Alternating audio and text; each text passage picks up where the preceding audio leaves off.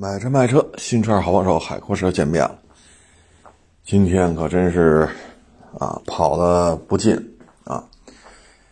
从家开车开到亚市，然后再开车去张家口收这个长城炮啊，然后从张家口再开回亚市，然后再开车回家。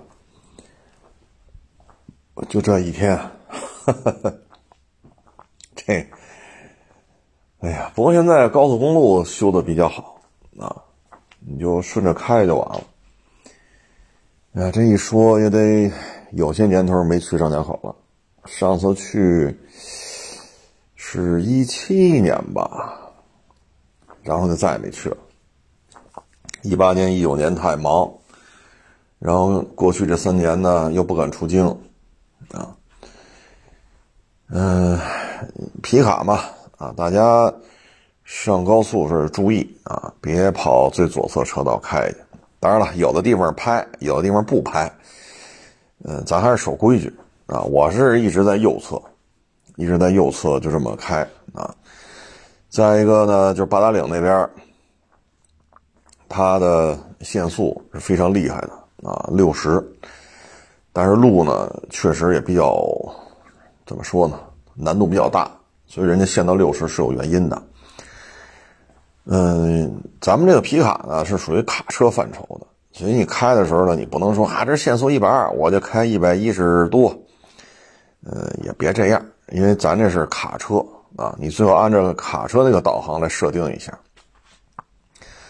有些地方不拍啊，就曾经有这个大聪明啊，就觉得既然这家附近不拍，就这么开吧。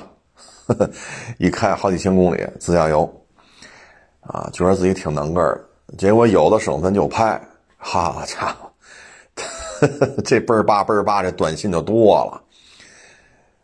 你这你就没招了，有图有真相啊，啊，所以注意限速，注意车道啊，咱别哈就觉得自己能个儿了，因为这皮卡怎么说，它也算是卡车。不拍是不拍，拍了你也没招啊。高速费呢是一样的，跟小车的高速费是一样的啊。就是我开这一段是一样，其他地区我就不知道了。反正咱们呢，尽量开车还是注意，尤其是八达岭这一段，路面坡度、角度啊，包括它这个去的时候快速爬升，回来快速下降，你会有耳鸣啊，你会有耳鸣。这些都得注意。再一个呢，就是像这段路啊，下雨啊、下雪呀，啊，这个一定要注意，非常危险啊，因为坡道啊比较多，啊，海拔变化也比较快，啊，嗯，所以这边之所以弄这么多探头，弄这么多限速，包括区间限速，其实都是血的教训，血的教训。啊，这出过一些恶性事故，所以现在对这段路的管控，呃，它都是基于曾经出过的事故啊。嗯，这张家口呢，离北京不算太远，啊，从亚市开过去，也就是我们去那地儿啊，大概也就是百八十公里吧，啊，再开回来又百八十公里。张家口我比较熟的呢，就是当年老去赤城县，赤城县，呃，那个好汉坡，啊，咱老去那儿，呃，所以在那边一般在那儿住一宿，因为当天去，开到赤城县找那个是四零四吧，好些年没去了，四零四顺着四零四走，到那个大脚印儿拐过去。爬爬完再开回来，然后再回北京，这确实挺累的，啊，因为我们去这地儿呢，属于张家口靠北京这边，赤城县呢还得绕一大圈所以还差了挺长一段距离呢。你要那么开的话，真是挺累的，啊，嗯，一般你就赤城县住一宿是比较好的，啊，你比如早上出发，呃，下午到那儿玩一玩，然后赤城县城住一宿，住一宿，第二天愿意再去再玩一玩。然后再开回来，别弄得太累，啊，弄太累的话也不利于安全。因为尤其是八达岭这段路回来，确实比较复杂啊，限速啊、区间测速啊、探头啊啊，那照样，你先过那个八达岭这段不就特别长的一个隧道吗？且开呢那隧道，照样压时间来回并，好家伙，那隧道限速六十。歘就过去了，好家伙！一看我这个五十六七，我开五十六七的车速，这歘就过去了。你说你这不超速吗？啊，隧道里边还有穿插超越，啊，您这反正开车出去啊，得注意安全，啊，得注意安全。我们收车，人那边房地产呀，它是这样，早些年呢。冬奥会之前，啊，火过一阵，一万小几，啊，一万小几，一万，啊，然后慢慢涨，一万一，一万二，一万三，啊，涨上去之后，啊，我记得二零年吧，二一年、二零年，有一网友，他就是张家口，他在那儿买的房，他找我聊天来，说卖嘛，我说赶紧卖。我说：“以我去了那么多回张家口，你这房子得赶紧卖。冬奥会这事儿一过，你张家口这房子就不值钱了。”我说：“以我对那儿了解，虽然说一七年以后就没去吧，就那儿的经济发展的这种状态，它撑不起这一万多的房价啊。我也不知道他卖没卖，现在就是大几千了啊，大几千块钱。今天去看去呢，那有那楼盘还。”那小区也挺有意思啊，这半截儿是入住的，那半截儿盖一半不盖了。啊，你像那浇筑嘛，钢筋混凝土，那钢筋扎出来了，冲着天两三米高，但是钢筋不是拿那铁丝绑上吗？钢筋工就干这事儿，绑完之后加模板，然后往里灌那个水泥，然后模板夹着，水泥弄就是就成型了，中间正好是那个钢筋，然后晾干了之后把模板一拆，这不是钢筋混凝土吗？现在就一堆钢筋搁那滋楞着，也没拿钢丝去绑去，就就天女散花呀，这向外向下耷拉着。我说这小区住一半，另外一半不盖，是是啥情况这是？啊，所以房地产嘛，就那一波啊。如果说是当年开盘八九千一万买的，然后一万二三、一万三四卖的还好。如果一万二三接的，那现在就很麻烦了啊，基本都过不了一万了。唉，张家口呢就属于避暑合适啊，其实它跟承德距离不算太远，都在北京的北边。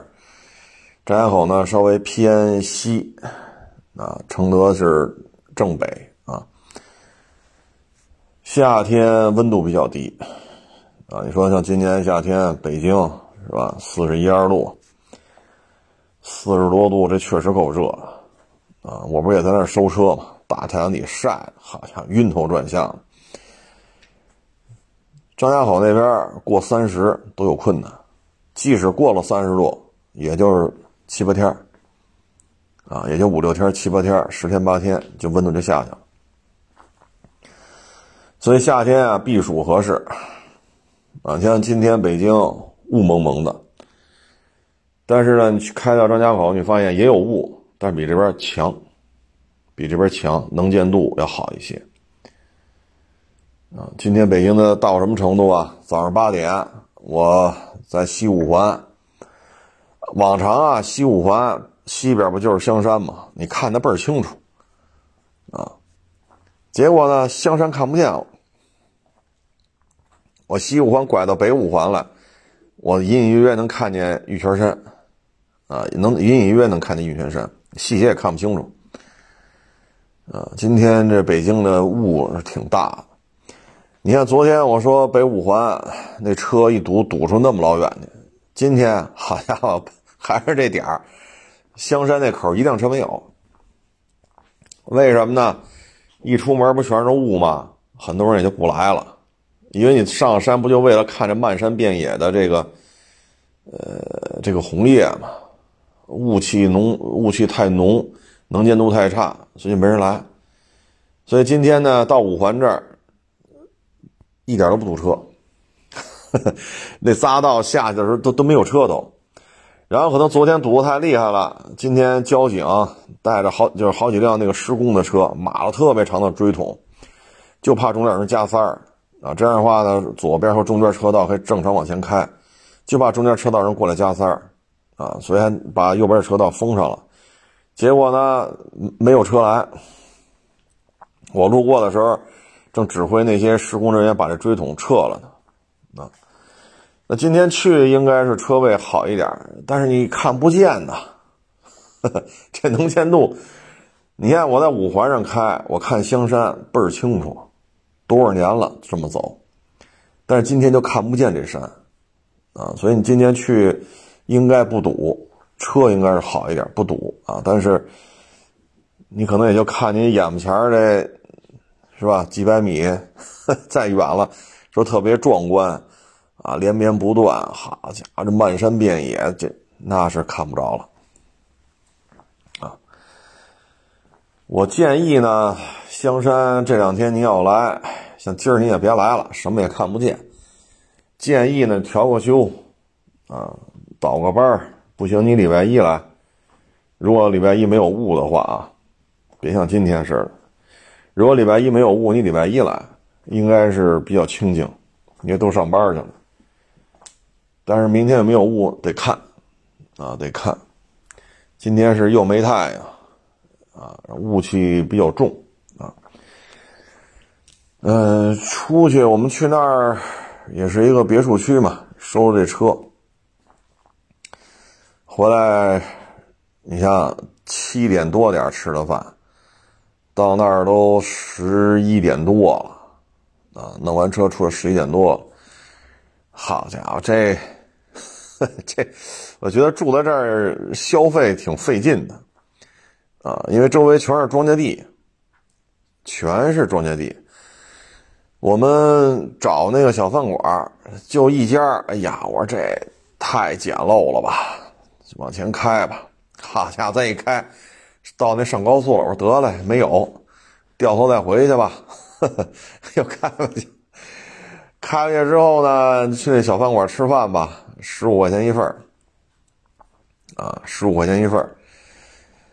嗯，我觉得在那儿住，要消费得开车出去消费了，啊，附近没有什么大饭馆子呀、商超啊什么的，都是特别小这种小饭馆，里边就四五张桌子，五六张桌子，要么就是百八十平的超市，啊。所以在那边住，这小区里边还挺好的，环境非常好啊，呃，各种果树挂满了果啊，各种各样的那种有山楂，那红的是什么？就类似于枸杞那么大，但不是枸杞啊，就就就但是圆的，就就那种东西，我不知道是什么。这边山楂，我说这环境真好，小区里溜溜弯挺好的，但是点外卖都够呛。啊，因为我们开了几公里到高速公路口，这之间就没有，就我们吃饭那小饭馆四五张桌子，啊，然后还看见村里边有一超市，看着有个百八十平吧。哎，你像我们开，我说再找一大点的吧，哎呦，没有了，掉头再回来，我还拐在一村里边，人村里边村倒是不小。那开了得有几分钟，那一大片没有一个饭馆、超市。哎呀，我掉头再开回来。反正从那别墅到这高速公路入口，就这么一小饭馆。他那里边呢，要么就是炒饼，要么就是他有六个大桶吧，六个是八个保温桶，里边就是呃菜啊，然后给你盛一盘子饭，你要哪给你㧟。快的要是荤菜多呢，多收点我是一个荤菜，两个素菜吧，一个是土豆丝，一个白菜豆腐，还一个没吃出来，就是肉末炒豆炒炒豇豆吧，好像是十五啊。唉，所以在那买房子，它跟这个望京啊、西二旗啊、清河呀、李泽桥啊。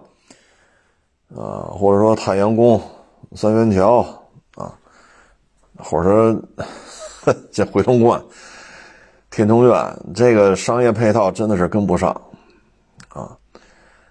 我说这要上学也没看见附近有学校啊，这吃饭这全小区都跑这吃的，这还坐不下，就五六张桌子，就俩人后边一厨子，前面老板娘。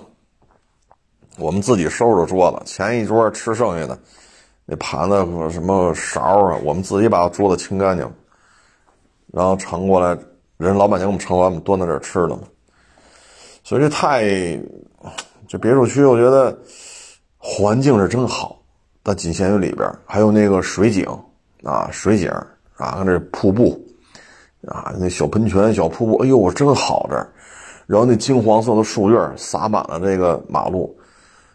哎呀，我说太美了，这感觉，啊，人家保洁阿姨搁那扫，啊，还有物业的小哥在这儿，呃，弄那个什么，是路灯啊，是什么，还搁那施工呢，啊，这儿修修那儿修修，这这这环境真好，非常好，啊，真安静，哎，但是吃饭怎么办呢？啊，叫外卖只能小区里边的底商，啊。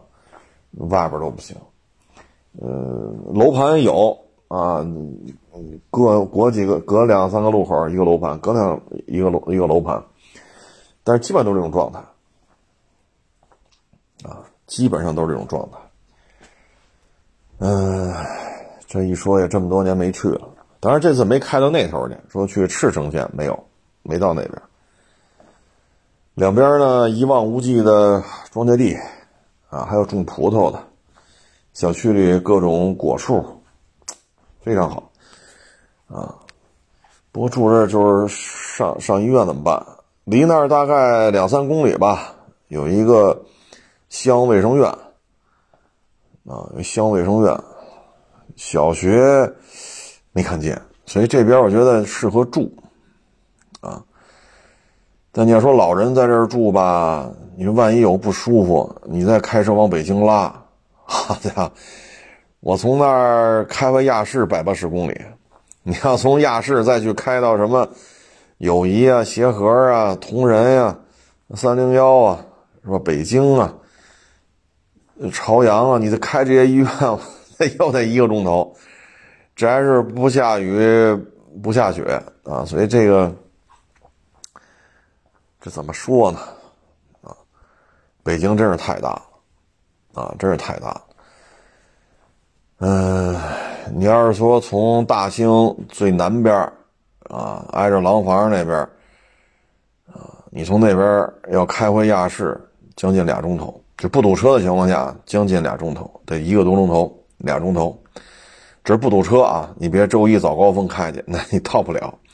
你从这儿再开到出北京界。又得一个小时，就从亚市啊开。但你这是因为往西北方向走嘛？你要往正北方向奔承德，这一个小时还出不去，因为还有延庆、密云、平谷，还得从那边穿过去。啊，这北京真是太大了。你要是从彩玉啊那边横着穿，从南向北不堵车，要走密云那边出北京，好家伙，从彩玉那边开仨钟头没戏，得四个钟头起步。而且还得是不堵车的时候。说你周一早上、周五晚上你要这么开，那五六个小时也是他了。真是北京这个城市确实太大了，啊，确实太大了。唉，不过路好啊，出去玩也确实有点意思，啊。有时候觉得，其实带着孩子行万里路。也是一种历练，上不同的饭馆去吃饭去，啊，上不同的地区看楼盘去，啊，看看不同的这种城市建设，啊，其实也挺好。但是综合来看吧，北京跟上海区别比较大。上海是外溢，啊，外溢。你比如说苏州，你比如说昆山，好家伙，这不差钱啊。产业承接，这都是倍儿有钱的地方啊，就业机会也很多。所以你看，人家老说嘛，江浙沪，江浙沪嘛，这一大片都是很富裕的地方。随便拎一个地级市出来，那 GDP 都高的吓人都啊。但北京这个比较有特点，就是虹吸效应啊，虹吸效应。嗯，全都跑北京来了。北京外溢不是太明显啊，不是太明显。北京的产业外溢可能雄安新区算一个吧，啊，但是那需要比较长的一个建设周期了啊。哎，反正整个河北地区吧，有一个比较有意思的现象啊，唯一一所重点大学还在天津。我一小兄弟，认识好多年了。嗯，从他上学到他参加工作、娶媳妇、生孩子，我们一直这么多年一直有联系。他就是一大学毕业的。他说：“我们河北 就是没有重点大学，为什么弄到天津去了？”他觉得特别不能理解啊。然后他在北京上班。啊。我说这个行业这个现状说什么好呢？嗯，因为单一城市嘛，三级甲等医院最多的北京，单一城市大学咱就别说九八五二幺幺了，就单一城市大学最多的还是北京。咱就别说各大部委啊、大使馆呀、国际组织在华的办事处啊、世界五百强啊、国内。这些大银行的这种机构啊啊，所以北京确实机会多，很多人来到北京之后，他有机会，特别是万丈高楼平地起啊，所以北京提供的机会也多，也可以给你一些创造奇迹的机会啊，所以来北京的人比较多。嗯，长江以北吧，可能就北京这城市。你看，除了刚才说的资源，啊，年 GDP 过四万亿只有俩，一个北京，一个上海。而且呢，像去年还是有大量的央企迁出北京，有的去上海了，有的去武汉了，有去西安了，有去雄安新区了，有去天津了，啊，而是在这种情况之下还做到四万亿。嗯，至于说产业为什么没有溢出呢？我觉得这跟城市结构不一样。上海呢，它是有些重工业的，你像宝钢，这不就在上海吗？浦东造船厂，这不就在上海吗？啊，大众、斯柯达、别克、通用、雪佛兰，呃，荣威、大通，啊，这些都在上海，啊，它有做的都不错。啊，做的都不错。那北京现在呢，可能是教育、科技、文化、影视、金融，可能这些方面多。那这些东西外溢，它不好弄啊。怎么外溢？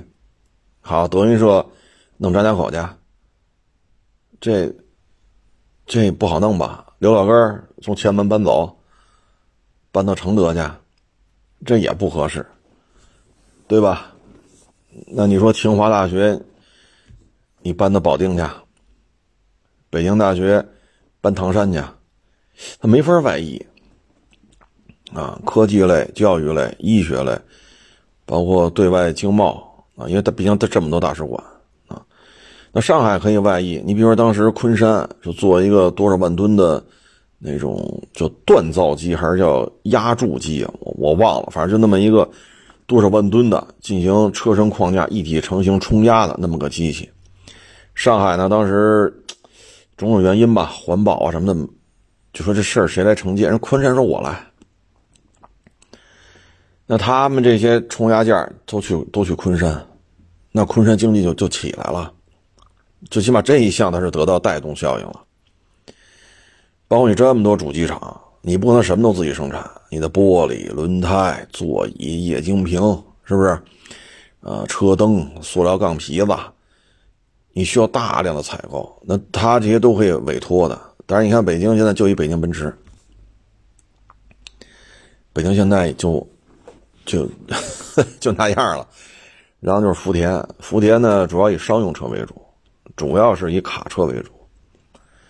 它的产品外溢啊、承接没有那么大量，因为你可以拿计算器加一下，二二年上汽大众多少辆，斯柯达多少辆，通用旗下的别克、卡迪、雪佛兰、荣威啊、大通，你你这些车加起来量相当恐怖啊，好几百万辆。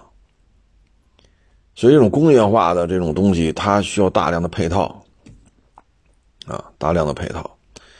所以两个城市不太一样吧。啊，所以就导致了这个外溢和虹吸那是两种状态。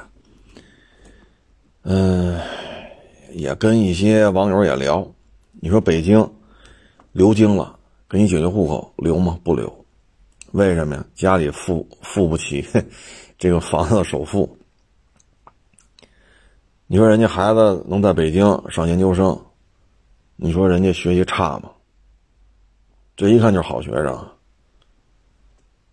但是你留京嘛，给你解决户也不留，因为他很清楚，他在这儿待一段时间他就知道了，这个房价啊，你咱不说太那什么，就说天通苑七十多平，二零年、二一年的时候，我当时说人小姑娘攒了五年的钱付首付，好多人不信，为什么呀？他也干五年，啥也没留下。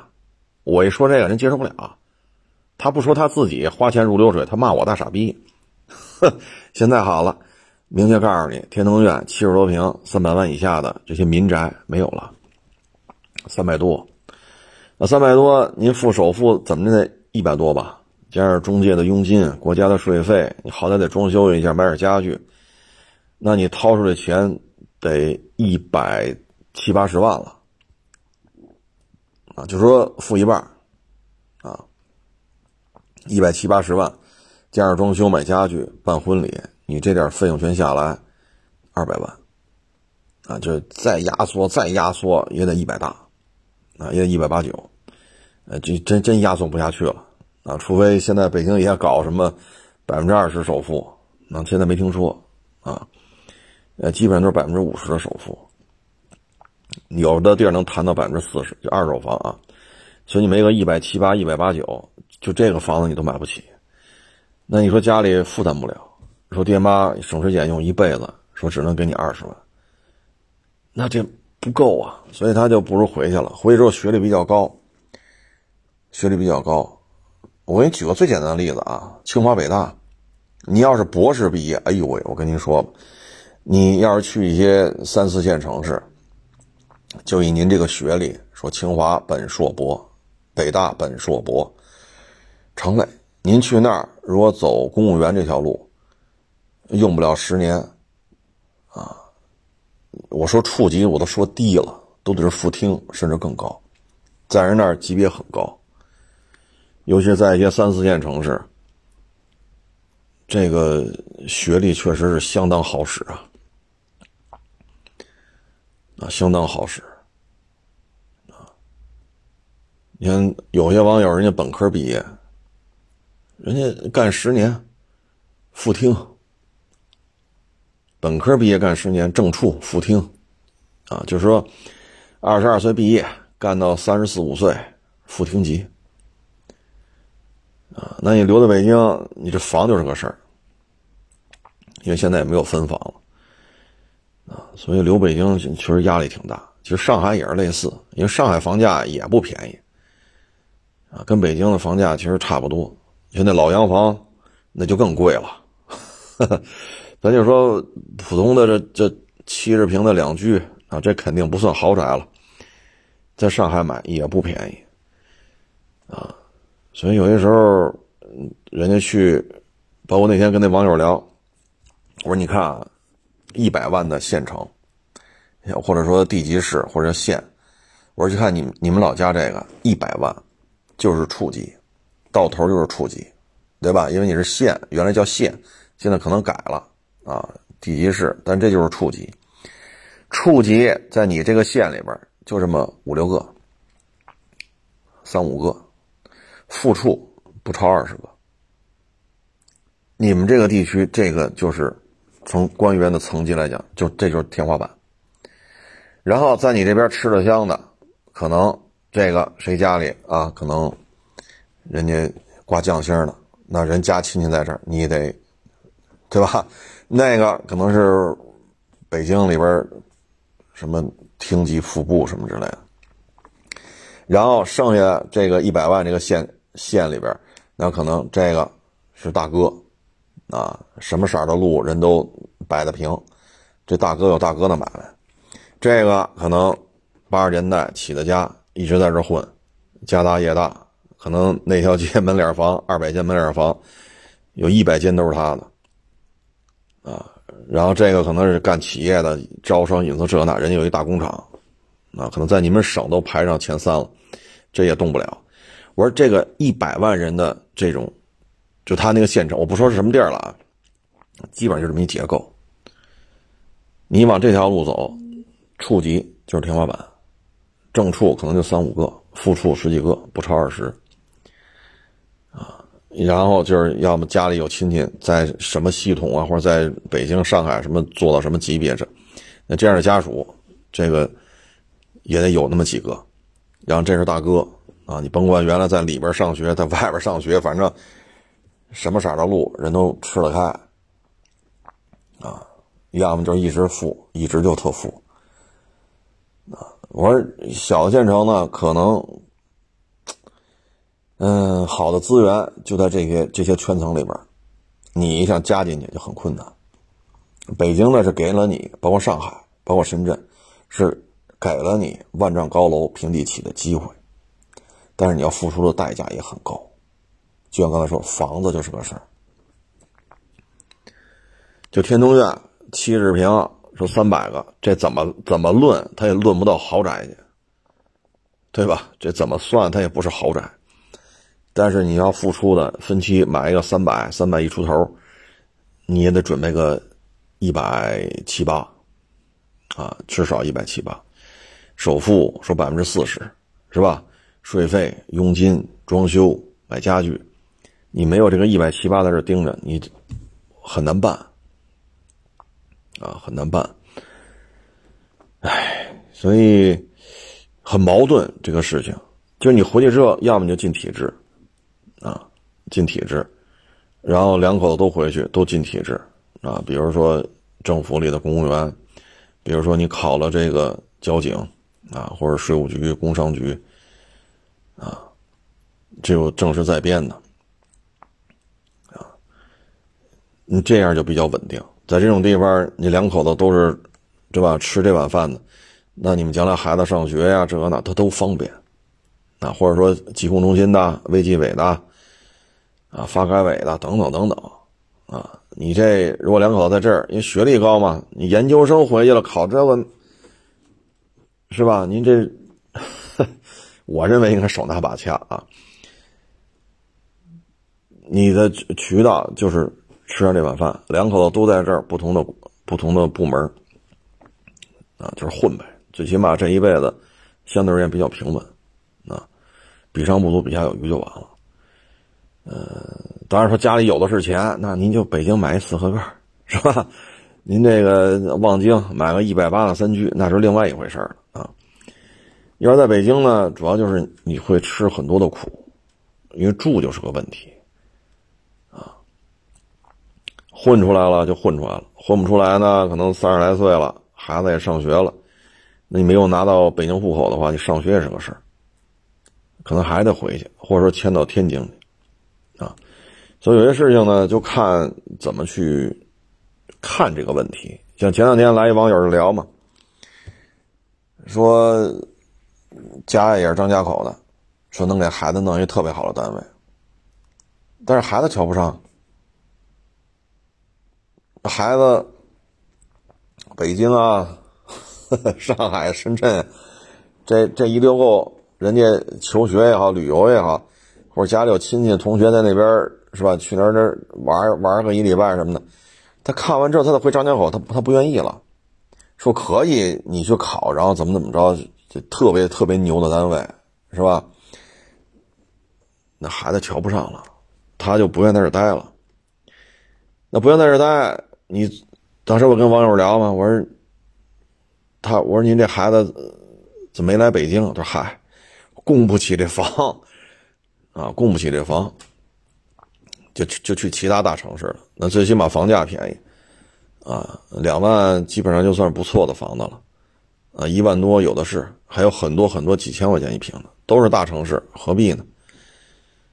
啊，就业机会也确实啊，我也听他聊了聊他们家少爷这个，呃，薪资啊什么的，包括呃行业发展，那确实挺好的，啊，确实挺好的，这有什么说什么啊。所以去哪儿发展，怎么做，这就得看了。你像那个网友，他他们家少爷，如果说他拿不出这钱来，怎么办呢？你说一万多一平，位置也可以。那一百平也得一百多万呢，那你你交首付也得交几十个呀，你付全款就一百多呀，爹妈拿不出来呢。爹妈说了，这辈子就攒十万块钱，那你一百多万一百平也买不起啊。所以有些时候，这就是怎么说呢？说要想成为一个名门望族，就一切都 O OK 的情况下，你至少需要三代人。至少需要三代人，啊，你说从这儿考到那儿，考到那儿之后，家里的人脉可能就帮不上忙了，那只能出钱。如果买了房，哎，这孩子在那儿有套房，那将来谈婚论嫁就方便一点，最起码有套房啊。孩子呢，通过自己的才华解决了学历的问题，然后因为学历比较高，又能解决户口的问题。爹妈能助他一臂之力的，就是打小给他一个比较好的教育氛围，让他出个首付。这是第一代、第二代。那第二代再通过结婚，如果是吧，啊，都是体制内啊或者怎么着的，那这个他们的下一代，那在这大城市就属于生根发芽了。如果这第三代学习依然非常好，也有非常好的学历，那他在这儿生在这儿、长在这儿，有户口、有房子。那他可能就可以起点就非常高了，因为他生就生在这儿啊。他跟他爹妈不一样，可能大学考到这儿，或者大学毕业之后考到这儿的公务员，那又是一回事了。所以你要想在这儿生根发芽，至少三代，而且每一代都不能出偏差啊，都不能出偏差，所以也挺难的。啊，你说富不过三代，你要想成为一个，是吧？这个那个也得三代。啊，你比如父母都是公务员，啊，或者父母都考到这个城市的警察，或者这个父母都考到这个城市的，比如说，呃，银行系统，呃，医疗系统，教育系统，啊，呃，或者说，比如民航啊，首都机场大大那个大兴机场，那修飞机的。啊，等等等等，那你这一代考到这儿来了，那下一代如果他跟父母在同一个行业，那这父母对于他的支持就会比较多，所以你看到没有？得三代，得三代，啊，可能在别的城市相对小一点城市，父母呢给他弄了一个非常好的教育氛围，孩子考大学考的不错，可以考到大城市了，然后父母还能给他出个首付。那他在这儿考了编制，拿有一好学历，考了一个编制，又有一套房，结婚。如果再找一体制内的，那他的下一代才能怎么怎么着。所以有些时候真的得三代人的努力。所以有些时候你说，你包括考大学，啊，有了那个考到北京来，呵，整天这，咱们国家大学是严进宽出，对吧？不像德国，德国是宽进严出啊。那咱们这严进宽出之后上了大学，哎呦，这好玩的好吃的那多了，是不是？那可能就放了羊了。反正过了过了又得，是不是？能毕业，拿个英语四级，弄个学位就完了。人家家里边可能考到北京来，在大学当老师了，啊，在教育系统里工作。人家孩子一上大学，人家父母就安排的很好，你要去那实习。你要有什么社团的经历？你要考取什么其他的证书？然后你还要考什么什么什么什么什么？等到大四的时候，你会发现了，自己满处找工作，履历上老差点。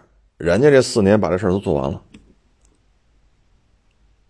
该怎么复习，该怎么弄，人家弄得很清楚。人考研究生，人提前四年就准备考研究生了。从入学那一天起，人就知道研究生需要什么时候准备什么，什么时候准备什么。大学期间需要什么样，人是很清楚。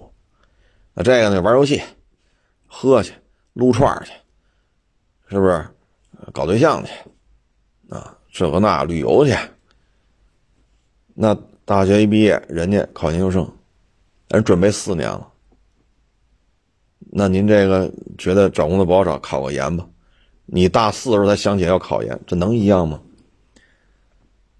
所以有些时候，这就是人家的父母的第一代，在人当地也是砸锅卖铁，把孩子寒门出学子嘛，考到北京来，让人留了校。人家下一代，所以你看见没有？他有些时候一代人见一代人，不能松劲儿。所以有些时候，父母的战略规划、父母的眼界、父母的这种思维方式是很重要的，非常重要的。十二十二差二二十年前吧，啊，我们一发小拆迁，你想那会儿北京房子还不值钱呢，分了好几百万，啊，因为老去他们家，他也老上我们家，打小我们就一块儿了嘛，啊。我我一看他爸，哟，我说叔，我说这拆迁了，怎上哪儿买房去？他说就这这这这这，买几套得了。哎呦喂，我说这个，因为我们那哥们儿都一边大了。我说我说你不去海淀买一套去？清华北大边上。我说你没去聊聊去？清华附小、北大附小什么的，中关村一小，你看他对对对口的是哪个小区？买套房，哪怕买套一居，那会儿很便宜。那会儿去那儿买套四五十平的一居就四五十万，就四五十万，他们家一拆拆他妈好几百万，你说一居两居三居你说吧，对吧？说四五十平的，一百二三十平的，他们家那那就是买几套的问题。你就是买三居一百三十平的，他们家那拆迁款买也是买几套的问题。结果我那叔，我得我得管叫叔嘛，说买什么买啊？不用了，就这儿吧。上学也就那么回事儿你看这不是也分了好几百万吗？我说得，那就那就没法弄了，那就没法弄了。你看当时你说，呃，清华附小、人大附小，对吧？呃，北大附或者说中关村一小，啊，三小，啊，或者史家胡同，啊，就这些巨牛的小学。你看中关村，他那个学校边当时四五十平的房子就四五十万一平就一万，以他的财力，你说买个一百二三十平的，那也是买几套的问题，不是说付首付了，就是全款买几套，啊，那会儿也没有限购，爱谁买谁买去，所以有时候就没法弄，啊，这就没法弄了，啊，其实你当时要去那儿呢。你这个上学的氛围是不是不一样？你要说没钱，那咱就认了。那他有钱呢。再一说房产的增值的问题，啊，你清华北大边上一百二三十平，当时一万一平，现在多少钱？现在多少钱？是不是？所以有些时候，这个就是一个父母对这些事情的一个战略研判，啊，或者你能给给予孩子一些什么样的支持？啊，说没钱，但是有些事情看得明白，那孩子也就知道应该怎么做。啊，你包括有的网友一来，之前咱也说过，你说当爹的是警察，他他他们他爹他妈都是警察，都在北京，分也够，那你直接上警校就完了吗？不去，俗，我才不去呢。好，最后一个月也就六千块钱。工作也不是那么景气，对吧？现在说搞对象了，那钱也挣的少点，不够花。这单位这工作说出去也不硬气，行业也不景气。那你这都二十多了，您毕业都好几年了，你说现在再回去当警察，人不要了呀，不要了呀。所以有时候你说爹妈给你讲了这道理了，对吧？你像他要去，这不就警二代吗？那他去当警察，可能方方面面可能，是吧？就比咱这愣头青这啊，这当警察了，咋咋咋回事啊？啊，支队是啥意思？啊大队是啥意思？分局是啥意思？派出所这是谁谁级别高，什么都不清楚，反正就当上了。那人家那个呢？人爹妈都是警察，但是不听。那你现在说，大学毕业参加工作好几年了，你现在觉得当警察好，那当不上了呀，啊！所以有些时候呢，父母给予这个指导了，思想方面给你讲清楚了，那孩子不听，你说这也没办法啊。原来咱说过嘛，当然也是我这儿资源多啊，带着人家开车出去。啊，漂移去，那是华博会，是不是漂啊？绕八字儿，啊，绕人漂移，咱那会儿有有着有着权利啊，手里老有试驾车，耍去呗。好，种了草了，非要买那个六缸的手动挡的宝马，啊，锐志都都不能买二点五的，得买三点零。那你想，这都好几十万，十好几年前的事儿，就这没有便宜的 这些车。你宝马六缸手动的哪有便宜的？是不是？你这放在十几年前，这都是几十万的东西啊！后来就叨叨叨叨叨叨叨叨叨叨叨，然后爹妈就不干了，这把他一顿臭揍，打了他都上医院了，打的挺厉害的。然后呢，就没撅就没撅过去，较这劲没较成呗。最后爹妈就在海淀学区房一百多平买了，啊，当时拿这几十万做了个首付。那现在了不得了，现在这一平就是十小几万了。一平，那现在这房子一千多万，学区，房子增值，出租的话，这租金也齁老高的。现在他也娶媳妇了，也有孩子了，两口子苦哈哈，一个月挣一万来块钱，养活一孩子就很紧巴了。他现在也知道了，车身外之物啊，不能在车上扔太多钱，因为这房子他知道，两口子把那嗓子眼勒上。不吃不喝，一年二十万吧，你买这个一千多万的房子，你干到死也买不起。所以有些时候就是父母给你财力支援了，父母给你讲清楚这个战略规划，不听怎么办？你说参加工作好，这干了好几年了，觉得当警察好，当不上了，他不招了。你这个岁数人就不招了。那个是不听，叮当五四一顿打，打的都都上医院看去了。当然，咱不是提倡父母打孩子，咱也不提倡孩子打父母，咱就说这事儿啊。那现在明白了，这房子说不住，跟爹妈一块住，那这房子每个月房租比他们两口子上班挣的都多。那你贴补家用是没问题，你要住一百多平足够你住，学区也没有问题。有些时候，这个人的成功啊，真的是战略规划。大家可以看一下《父母爱情》，《父母爱情》呢，就是那男的是王叫什么王德福，还还叫什么来着？还江德福，他后来不是那基地的一把手吗？海军的好像是海军的一把手，就那个基地的一把手。那个媳妇儿我忘了，那个角色叫什么？就是是梅婷演的，是叫《父母爱情》吧？你看他这就很鲜明，这这个什么德福。啊，啥也不是，字儿都认不全，就是因为打仗的时候，战斗英雄一等功，死人堆里爬出来的，那这战功啊，这了不得呀。然后呢，几次战队也都战也都战的没有问题，最后这个基地他就是司令。然后呢，这梅婷呢是资本家的孩子，到时候讲成分嘛，所以梅婷的这种思维方式就另外一回事儿你看最后他们家这四五个孩子。安排的多好，就是爹妈一，你看这个德福是战战斗英雄一等功，这可了不得啊！最后就是这一片的司令，所以呢，这个人家是占上了，没人跟他争去，这没人跟他争啊！战斗英雄一等功，这个实打实的。媳妇儿呢，资本家的孩子，所以有些。眼界呀，思路啊不一样啊，跟一般的家庭妇女不一样，所以最后生了这个仨儿子还是四个儿子呀？我忘了，反正四五个孩子，一个女儿是俩女儿啊。最后你看弄的，他呃第二代，第一代是豁出命去了啊。梅婷也是因为当时那个特殊年代吧，说是批斗这个那，最后这德福非得娶的啊。你下一代，你所以有时候这一代不吃这份苦，那就下一代吃，这没毛病。这话，当父母的不去努力，不去拼搏，整天就是，是吧？滋喽一口酒，吧嗒一口菜，天天就二锅头来，二锅头去，是吧？中午喝，晚上喝，这玩会麻将，那看会大山，怎么滋润怎么来。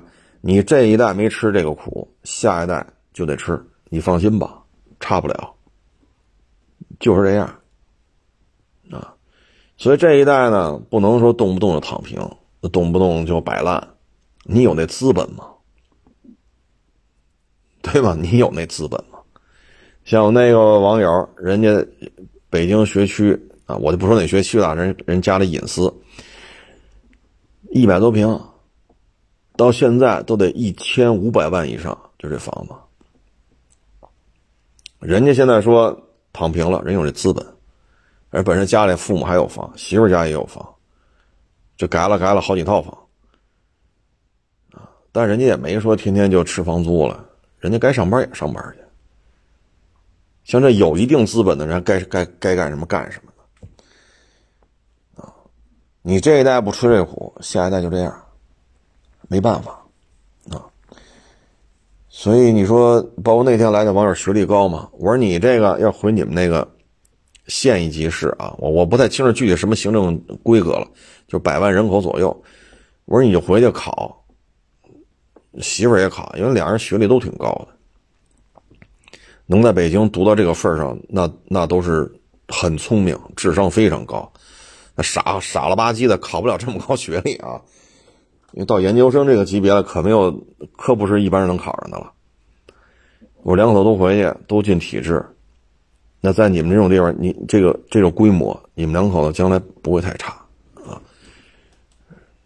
学历又高啊，自己再聪明点会为点人啊，应该混的不会太差。在北京，主要就是承承担不起这个房子的问题。我之前那兄弟也是嘛。都念到博士了，实在北京能给他解决，因为他在一个特牛的大学，本硕博连读，相当厉害，很聪明，都念到博士了，那最后能留吗？能留，没法留，房子太贵，负担不起，啊，所以人家去天津嘛，啊，一个有编制，一个去，呃，两两个都有编制，啊，编制好像不太一样，人家去那边了。人到那儿，这这学历可了不得呀！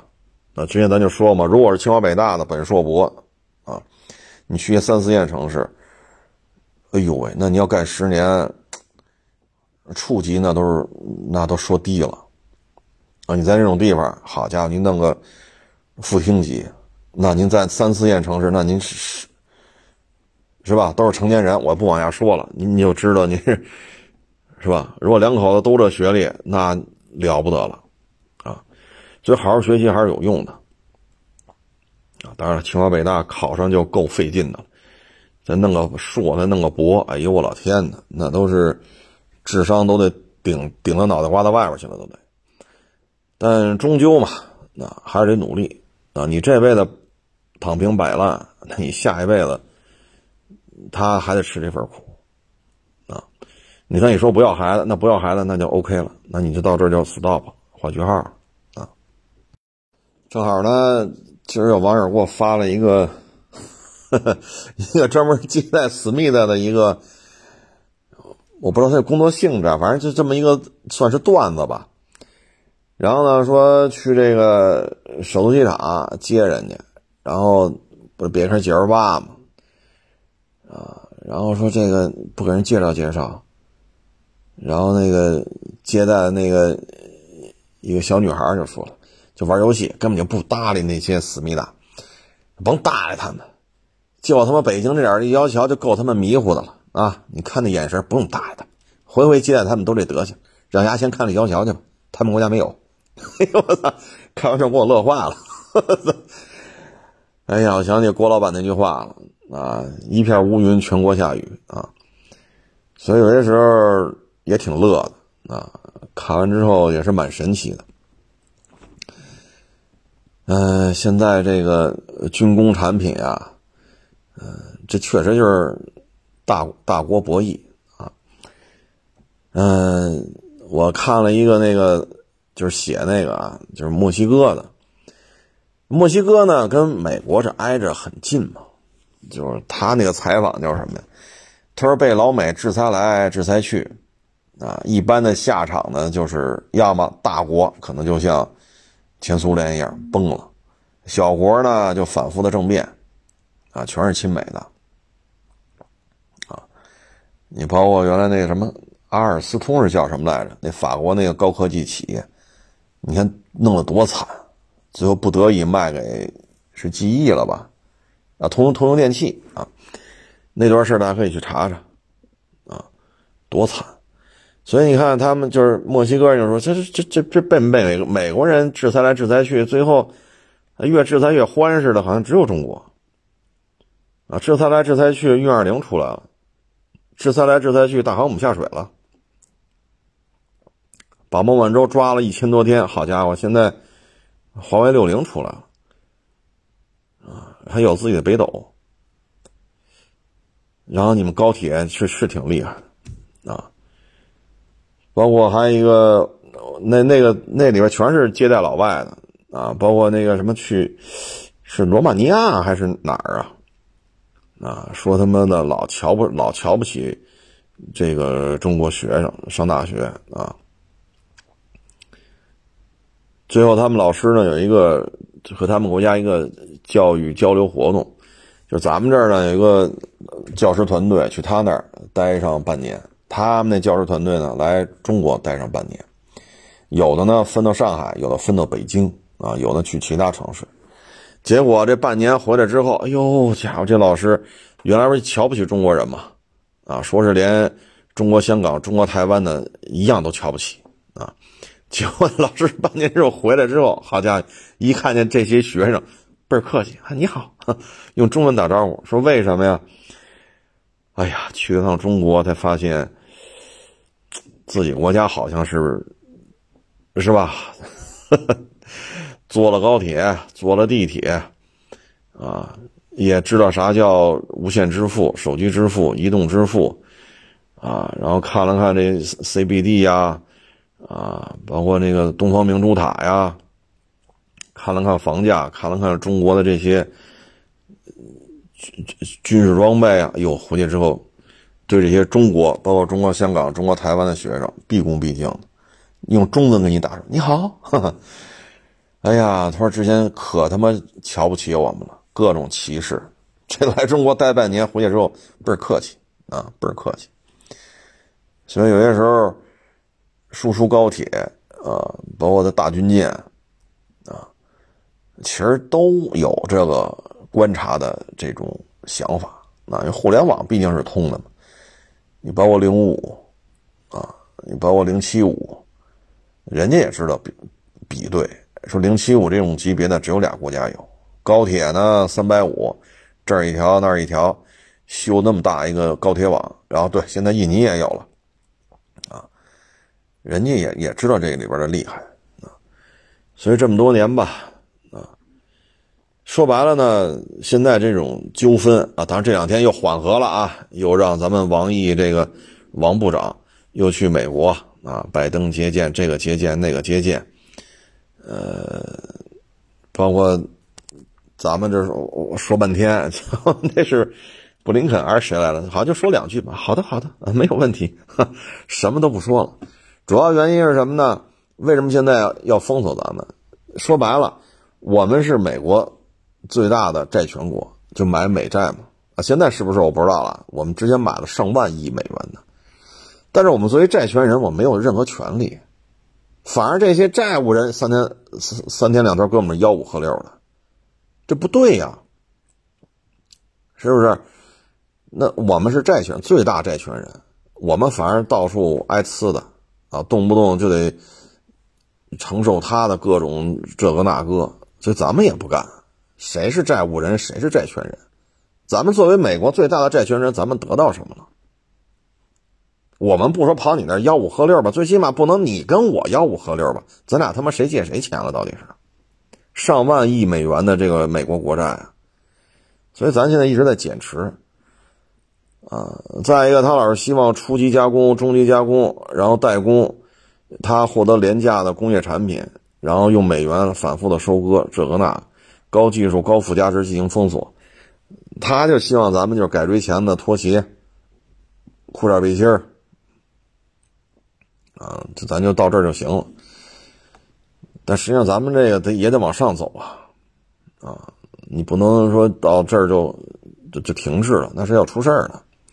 所以才会搞高铁、北斗、航母，包括世界上最大的造船订单在中国啊，最多的造造船订单在中国，呃，包括高铁啊，包括什么军舰啊、军事啊，这个那，他接受不了，他接受不了。你包括现在加沙地带什么 GPS，呃，谷歌地图这个那，这会儿你发现他会用华为加北斗，这是让他们很不爽的事儿。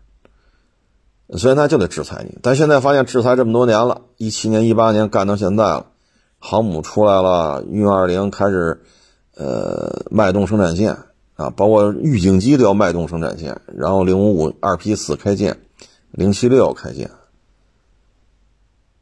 呃，包括这芯片的问题，呃，等等等等。现在为什么又突然跟咱说 又什么都行了？这这都好说好说啊。主要原因就是他现在他也扛不住，大毛二毛现在弄得他也是军军火库都快空了，而且几十个国家的北约叮叮当啷的跟这大毛这打，明了暗了的下下下手拉偏架。那问题现在是乌克兰被占的土地是被大毛占的土地越来越多，啊，那貌似好像也没打赢。啊那这边呢？现在以色列属于骂大街啊！那天还说怎么着，要俄罗斯小心点要怎么怎么怎么怎么着。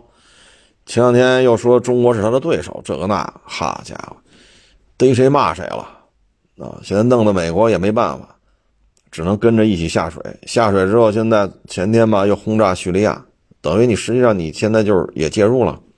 整个阿拉伯本身反美情绪又浓，整个阿拉伯跟美国。以色列站对立面了，绝大多数国家现在都支持巴勒斯坦，最起码巴勒斯坦这些难民是无辜的，这二三百万难民是应该得到有效的保护啊，最起码得给吃的给喝的啊！你看又把巴西的那个总统又给数了一顿啊，那现在他确实也是比较较劲了，这边要再跟中国支棱着。确实，所以你看，王毅部长一去，这家伙，当然这次粮食采购咱也是签了一个，只是个意向，啊，不买也不承担任何责任，只是个意向，买它这个那个。而几乎是同一天，咱又去俄罗斯签了一个，十年是多少？七千万吨粮食的采购计划。所以你看到没有？咱现在的关注点就是什么？未来一段时间可能。动荡，动荡就会导致今年不播种，今年就收不着粮食。今年收不着粮食，明年的粮食价格就会暴涨，因为你春天得播种嘛，秋天去收获嘛。那最起码欧洲粮仓，像乌克兰打的跟 乱七八糟的，那乌克兰粮仓这粮仓的成色就会下降很多。那俄罗斯大量出口粮食，可是你又你又制裁它，你又不能买它的，你缺粮食你也不能买，政治正确那咱买。啊，买了七千万吨，所以你看国家这个策略就是两边都在买粮食。那可能今年这个动荡的局势，明年你也就大概就能看出国家对这个事情的一个预判。因为种粮食需要时间呐，啊，春春天发芽，秋天收收这个种子果实啊，嗯，所以唉。打老美还叫嚣，前两年叫嚣嘛，同时打赢三场战争。哎呦我去！克林顿那会儿，老布什、克林顿、里根那会儿是六百艘军舰计划，虽然也没达成吧，但也差不太多。那会儿也就打赢两场战争。那会儿中国还没有，甭说零五五了，零五二系列都没有呢，还旅大级呢，三千多吨的炮舰啊。那会儿他自己也就是两场战争，你现在都成这样了，还要打三场战争，这他妈这话谁信呢？反正越这么弄，越削弱自己的根基。整个阿拉伯现在跟美国、以色列就站到对立面上了，啊，那你这事儿确实不得人心呐。哎，所以这有时候我也觉得挺挺挺厉害的啊，不到一千万人的国家，这边怼俄罗斯，这边怼中国，那边把巴西那个又给数了一顿，然后跟整个阿拉伯世界对着干，好家伙！这这么玩下去，我只能说我的感觉就是在加速美国的衰落。军工复合体是挣的是盆满钵满，但是国库扛不住，而且你那军火东西都送出去了，你你军火库里没东西啊。那你说买呀？是，你再去向军工复合体提交订单，军工复合体确实这钱挣的都都都没数了，挣的。但是这个美国现在这负债太高了。而且咱们一直在抛售美国国债，呃，咱不当这债主了，没有用，没有用。咱要是最大的债权人，咱是不是？咱不说跑他那儿骂大街去吧，最起码我们有债主的应有的地位，没有，还是被一个债务人呲的来呲的去的，那他妈谁干呢？而且这个债务人还要封锁债权人，你说这玩意儿？怎么他妈听着怎么别扭啊！所以一直抛售嘛，啊，我们没有得到最大债权人应该有的这种待遇，啊，呃，最近呢叫卢克文吧，挺神奇的啊，他拍了一个视频，啊，就把以色列的这个是吧，之前之后他上下集还是那个视频。还挺长的，好几分钟一段，两两段加起来得将近二十分钟呢。好家伙，这还我看那介绍，以色列大使馆不干，找他要求删，他不删。以色列呢就找美国，然后现在五眼联盟，包括以色列，把卢克文拉入黑名单，卢克文将不能拿到去这些国家的签证。好家伙！大家可以去看看卢克文拍那个以色列那上下集，啊，特别是鸦片战争。鸦片战争是谁把这些鸦片弄到中国来的？啊，这个，哎，说林则徐虎门销烟，你说。呵 呵哎呀，这个以色列这办这事儿啊，真是源远流长啊！啊，昨天看是也挺热闹的，说广州吧，一老大爷和几个老哥们儿在马路边喝茶，就说呀，巴勒斯坦这些老人呀、孩子呀，真是挺可怜的，现在断水断电，食物也没有，医院还炸了好几个。很多小孩都说：“我不担心长大了干什么，因为我可能活的活不到我长大。”然后那老大爷那说挺可怜的。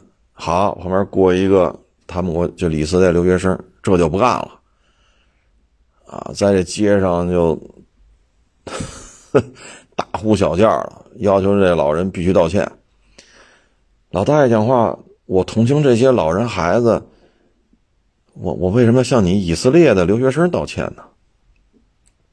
我不道歉，那就不行，好滋哇乱叫，报警，让警察来。老太太说：“我做错什么了？我坐马路边，坐我们家门口，跟老哥几个喝茶，我就说了说同情巴勒斯坦加沙地带这些呃老人孩子呀什么的，我就做错了，这是中国。”那不行！我操！哎呦，我老天呐！我的啊，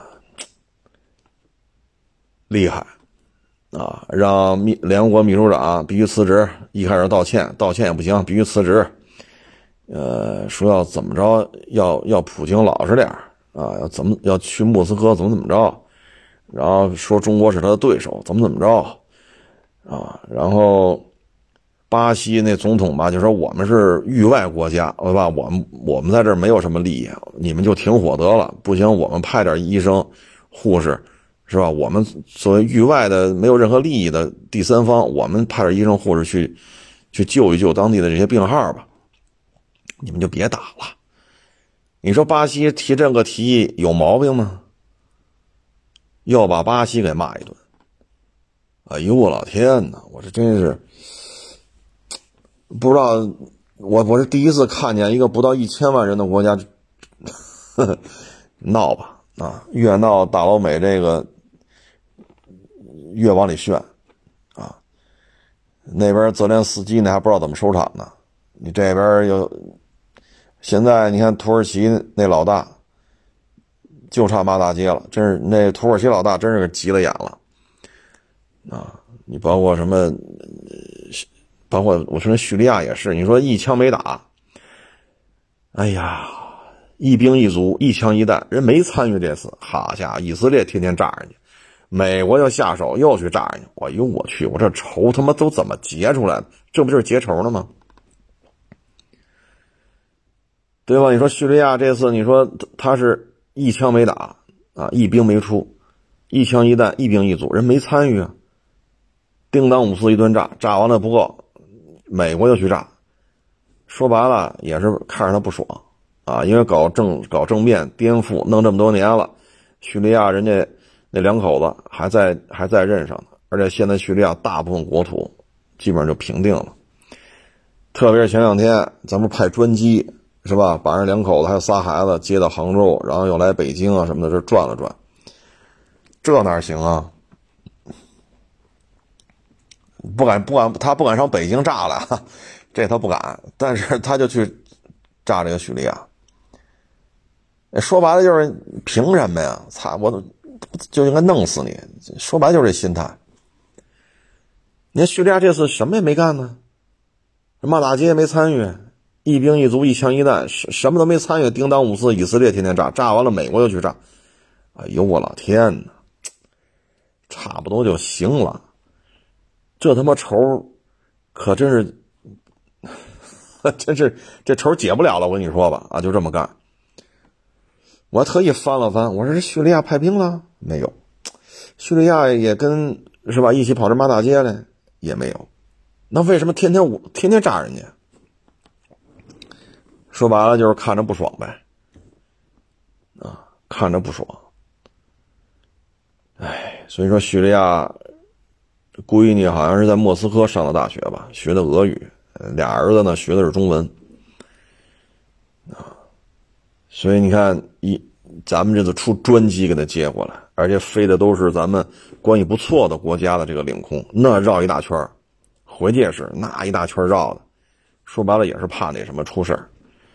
但是这么绕来绕去，他他也不敢打，而且沿国沿沿途的各个国家呢，也都是空军，都是友好国家嘛，也是战斗机编队，升空伴飞，啊，一个大机群跟着飞，啊，你在我看他们拍那照片嘛，总统的坐咱们的飞机嘛，那舷窗里面就能看见左边一堆飞机，右边一堆飞机，都是挂弹伴飞，就保护这架专机嘛，那他肯定看着不爽嘛。就这么闹吧，啊，就这么闹吧。你闹来闹去，闹到最后，你这，我就特别不能理解啊！一个中国老大爷，在广州自己家门口，跟几个老哥几个啊邻居一起喝个茶，就说同情巴勒斯坦这些小孩老人，这话都不能说。这还没说支持哈马斯，仅仅说同情巴勒斯坦这些老人和孩子，这就不行了。滋儿哇问叫，这是要干什么呀？再说你跑这儿，这这，咱们这片土地归共产党管吧？不归你以色列管吧？我就不能理解，这广州老大爷做错什么？同情巴勒斯坦这些老人孩子，那小孩轰炸里边废墟里边给他挖出来，小孩不大，也就五六岁，坐在墙根浑身哆嗦。浑身哆嗦，然后记者问他：“你这怎么了？这这，哎呀，这那，吓得说不出话来。”还有大点的啊，十岁八岁的，稍微大一点的，说：“你这个将来上学怎么这那？将来想干？”人小孩说了嘛：“我活不到我长大。”小女孩说的很清楚：“我活不到我长大，我就得被炸死。”你说广东的老大爷，广州的老大爷在自己家门口同情这些小孩同情那些老人，这他妈有什么错误吗？再说了，三四岁、四五岁，哎，我真是服了！我操，这包括这卢克文，好家伙，您这几个意思呀？我操！还好，这充分说明什么呢？卢克文的那个那两段视频还在，就充分说明咱们这些媒体平台还没有被犹太资本控制，说明咱们这还是共产党的天下。通过这个视频，你可以看看鸦片战争实际上是犹太人背后搞的，他们是绝对的主力军啊！大家可以去看看。啊，但我跟卢克文不认识啊，我我不认这人，我不认识他啊，只是最近网上吵的真是挺热闹的。我我一说，怎么着还列入黑名单了？我以为是 别人呢，一看卢克文，我赶紧看看啥情况。哦，他拍了两段视频，啊，然后以色列要求他找他必须删，他不删，你找媒体平台删，咱媒体平台也不删。这就找找他美国人，美国人就五眼联盟集体拒发签证。大家可以去看看那两段视频，啊，我再次声明啊，这这卢克文这人我不认识啊，我只是看这事儿了，我去看了看，呃，我看了上集、下集看了一部分，因为比较忙啊，大家可以去看一看，包着广州这老大爷，好家伙！哎呀，骂大街接着骂吧啊！这看看最后 得耗到什么程度？咱们也就看着吧，是吧？整个阿拉伯世界，昨天我看土耳其说是好几十万人上街游行，思密达也成千上万的人上街游行。嗯，巴基斯坦也是，昨天我看连英国都有上街游行的了。大量的穆斯林上街游行，你就这么弄吧。穆斯林在欧美有大量的这种移民啊，这么闹下去可没有什么好果子吃。你再控制舆论，你控制不住啊。包括最近不是要弄这 TikTok，那不是咱们抖音的海外版本吗？这次没控制住，所以好多这次的视频都通过这个传播出去。这一传播出去，这就炸窝了。你看 Facebook。啊，Twitter 对这东西进行大量的限制，到什么程度啊？一些来新疆玩的外国人，啊，说羊肉串好吃，啊，馕包肉好吃，啊，这个，呃，喝那个茶，啊，好，这好喝，啊，那葡萄，那这这好吃，啊，这些外国人在新疆旅游，拍了这些东这些东西发到 Facebook 上，直接账号就给删了，账号没了。啊，你只能说新疆棉怎么怎么着，新疆没有人权，新疆怎么大屠大屠杀大迫害，你必须说这个。你说这个账号在，你看这些外国人来新疆说羊肉串好吃，啊，馕包肉好吃，葡萄好吃，哈密瓜好吃，就说这个，你说跟政治有什么关系？账号就给你删了，账号没了，啊，而这些啊，你看这些人他都是犹太人。啊，你就说新疆棉，你说新疆什么，大屠杀大不，你就说这个，哎，他都给你留着，有流量。你说外国人跑这儿来说羊肉串好吃都不行，这背后都是犹太人干的，真是拱火呢，跟这儿。啊，昨天看完之后，我这老大爷哪儿做错了呀？这老大爷在广州自己家门口喝茶，就说同情这些巴勒斯坦的小孩儿。小孩八九岁嘛，小女孩所以长大了想干什么呀？我活不到我长大。那老大爷说：“真是挺可怜的，挺同情的。”这就不行了。哎呦，我老天呐！哎，成了，咱也不操那心了，那咱就看着吧。反正现在大毛二毛，咱们没有直接下场，嗯，去开打，咱没咱没下场打。呃，中东这个咱也没下场去打。至于缅甸那个，哎呀，就那点事儿。我要说跟什么竹联邦啊、红星社那种街头火拼，跟那个规模大点有限吧，好像咱 瞧不起人家似的，但实际上就是这么一状态。至于阿三打巴基斯坦，打输了好啊，对吧？咱们也 看看阿三被收拾。如果阿三这局部战争打赢了，那那咱也有机会了啊！您跟巴铁什么关系？所以就咱不下场，咱就搁这看啊！就搞这一带一路，一百四十个国家的首脑啊，签这个合同，签那个协议的啊，反正啊也挺好啊。咱们这就看着就完了，冷眼观察，大量的买粮食啊。咱过去咱毛主席说的好嘛，“深挖洞，广积粮”。啊，家里有粮食，心里不慌，这都是咱开国老祖留下的名言啊。行了，不多聊了。哎呀，这一天开车开的，脑浆子都疼了啊！今天跑的地儿实在是有点多了啊。谢谢大师，谢谢捧场啊！欢迎关注我新浪微博“海阔试车手”。